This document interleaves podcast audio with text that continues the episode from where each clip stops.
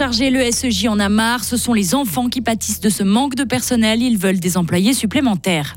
Les médecins assistants à l'HFR sont également sous l'eau, fatigue émotionnelle et physique. Ils témoignent anonymement. Et enfin, une possible trêve entre Israël et le Hamas. En tout cas, les pourparlers pourraient déboucher sur une libération des otages. On ne verra pas beaucoup le soleil aujourd'hui. On se ramassera quelques pluies, maximum 9 degrés. La bise chassera les nuages demain, mardi 21 novembre 2023. Bonjour Karine Baumgartner. Bonjour Mike, bonjour à toutes et tous. Le service de l'enfance et de la jeunesse est en grève. Les employés ont arrêté de travailler jusqu'à demain pour montrer qu'ils sont surchargés. Ils demandent 33 postes supplémentaires pour 2024 car aujourd'hui, les conditions pour prendre en charge des enfants, par exemple victimes de maltraitance, ne sont pas adéquates. C'est ce que dénonce Manuela Alcapé, elle est membre du comité SEJ-SSP. Il y a de la maltraitance, clairement. Il arrive malheureusement aussi dans les structures, ou surtout des structures aussi qui sont confrontées à de la maltraitance. Enfin, ils se rendent compte que, que les enfants euh, sont, sont peut-être pas bien pris en charge euh, à la maison. Ils prennent contact avec nous, mais des fois, c'est, euh, enfin, jusqu'à ce qu'ils arrivent à nous atteindre, c'est trop long et on n'arrive pas à agir dans les délais corrects. Le SEJ doit donc travailler dans l'urgence. Les intervenants en protection de l'enfance s'occupent de 86 dossiers en moyenne, soit 45% de plus que les recommandations de la Confédération. La fatigue s'accumule au sein du personnel. Claudine Rémy est intervenante pour les milieux d'accueil. Pour beaucoup de collaborateurs, c'est un épuisement. Pour beaucoup de collaborateurs, c'est beaucoup de souffrance d'être confronté avec des enfants qui vont mal, de voir qu'il y a peu de moyens et puis qu'on n'arrive pas à faire notre travail, qu'on arrive en crise avec des situations c'est des familles qu'on connaît, c'est des enfants qu'on apprend à connaître. Et, c'est très très difficile de voir euh, la charge de travail qu'on ne peut pas assumer. Le budget 2024 du canton de Fribourg est débattu aujourd'hui par le Grand Conseil. De son côté, le Conseil d'État a indiqué comprendre la situation du SEJ, mais qu'il a déjà agi dans ce sens, puisque huit postes sont prévus pour l'année prochaine un numéro unique pour les urgences non vitales ou encore des équipes mobiles d'infirmières. C'est l'une des mesures proposées par le canton dans son contre-projet à l'initiative pour des urgences de proximité 24 heures sur 24. La mise en consultation terminée, le texte final a été présenté hier à la presse. Et au final, il n'y a pas de grande modification, à l'exception d'un point. Le canton va prendre en charge l'entier des coûts, soit 7 millions de francs. En juin 2024, les Fribourgeois devront choisir entre l'initiative et le contre-projet. À l'hôpital, justement, Karine, euh, la pression est forte hein, sur les médecins en formation. En mai dernier, un rapport publié par l'Association suisse des médecins assistants dénonçait une surcharge de travail. À cela s'ajoute un manque d'encadrement et des heures supplémentaires non rémunérées car illégales. En découle de la fatigue physique et émotionnelle, particulièrement lors des premiers mois de leur formation.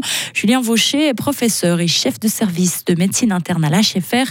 Il reconnaît les problèmes rencontrés par les médecins assistants. En Suisse, et ça on le voit dans les autres cantons et en Fribourg aussi, il y a une pénurie généralisée de personnel de santé, que ce soit infirmiers, mais aussi parmi les médecins. Ce qui fait que dans certains services, dans certaines cliniques, il peut y avoir aussi un manque de superviseurs parce qu'il y a une pénurie, mais qui touche finalement la Suisse. L'autre point, c'est qu'à Fribourg, on se retrouve entre deux grands cantons qui ont les deux des hôpitaux universitaires qui sont très attractifs.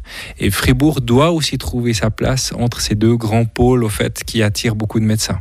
Et là, il y a aussi un enjeu pour que l'HFR puisse garder toute son attractivité pour retenir les talents. Je pense qu'on a toutes les armes pour pouvoir le faire. Simplement, il faut pouvoir bien les utiliser et puis qu'à terme, on puisse combattre en partie la pénurie qui est présente et qui va aller en s'aggravant également. Nous avons pu recueillir des témoignages anonymisés de plusieurs médecins assistants de l'HFR à bout. C'est un éclairage à découvrir dans une demi-heure. Au Proche-Orient, nous nous approchons de la conclusion d'un accord de trêve. Ce sont les déclarations du Hamas sur Telegram, dont les membres sont en pourparlers pour libérer des otages. Pour rappel, le mouvement palestinien détient 240 personnes enlevées en Israël lors de son attaque en octobre. Deux sources proches du dossier ont indiqué que le Hamas serait prêt à libérer 50 à 100 otages en échange de la libération de 300 prisonniers palestiniens en Israël, dont des enfants et des femmes. En Italie, plus de 200 personnes ont été condamnées dans un procès XXL contre la mafia calabraise. Des peines allant parfois jusqu'à 30 ans de prison pour quatre d'entre eux. Sur le banc des accusés, les têtes pensantes de la Ndrangheta, la plus puissante mafia de la péninsule. Au total, le parquet italien avait requis près de 5000 années de prison à l'encontre des mafieux, ainsi que de leurs complices en col blanc, fonctionnaires, élus locaux et même policiers de haut rang.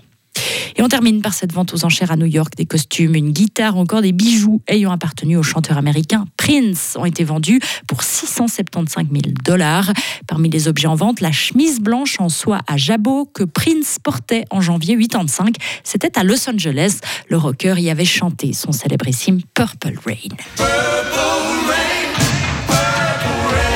Vous n'aviez pas osé me le demander, Karine, mais je me suis dit que je vais lui faire ce petit plaisir ah, quand même. Hein. Merci, ça, ça, fait, c'est du, du miel pour les oreilles. Vous voulez faire les corps? Non, merci. Non, sans façon. Hein. Ça ira. vous, redonnerez de la, vous redonnerez de la voix tout à l'heure à 7h30 pour la suite de l'info, évidemment, sur Radio Fribourg. Retrouvez toute l'info sur frappe et frappe.ch. 7h06. La météo avec l'IRT Automobile, votre partenaire Mercedes-Benz à Payerne, là pour vous depuis 1983. Je vous en parlais hier déjà, aujourd'hui mardi, c'est la journée euh, Mossad de la semaine. Il va pleuvoir par moments sous un ciel euh, souvent nuageux. Les éclaircies seront rares, elles seront anecdotiques. Limite de la neige vers 1200 mètres. Les températures, ce matin, 3 degrés à Charmey, 4 à Romont, 6 à Fribourg. Les maximales attendues par chez nous, 6 euh, degrés à Bulle, 8 à Fribourg et 9 à Estavayer-le-Lac. Il va pas bouger, beaucoup bouger le mercure aujourd'hui. Hein. Demain, mercredi, commencera sous les flocons, au-dessus de 700 mètres. Et puis nous profiterons de bons moment de soleil, mais oui, température minimale 4 degrés, maximale 7. On sentira bien la bise. Hein. Cette bise favorisera la formation de stratus sur le plateau jeudi, maximum 7 degrés. Le temps sera en partie ensoleillé vendredi. Il tournera de nouveau à la pluie euh, samedi.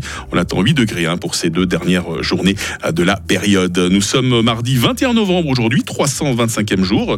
Euh, c'est la fête des Amalriques. Il fera jour de 7h42 à 16h50.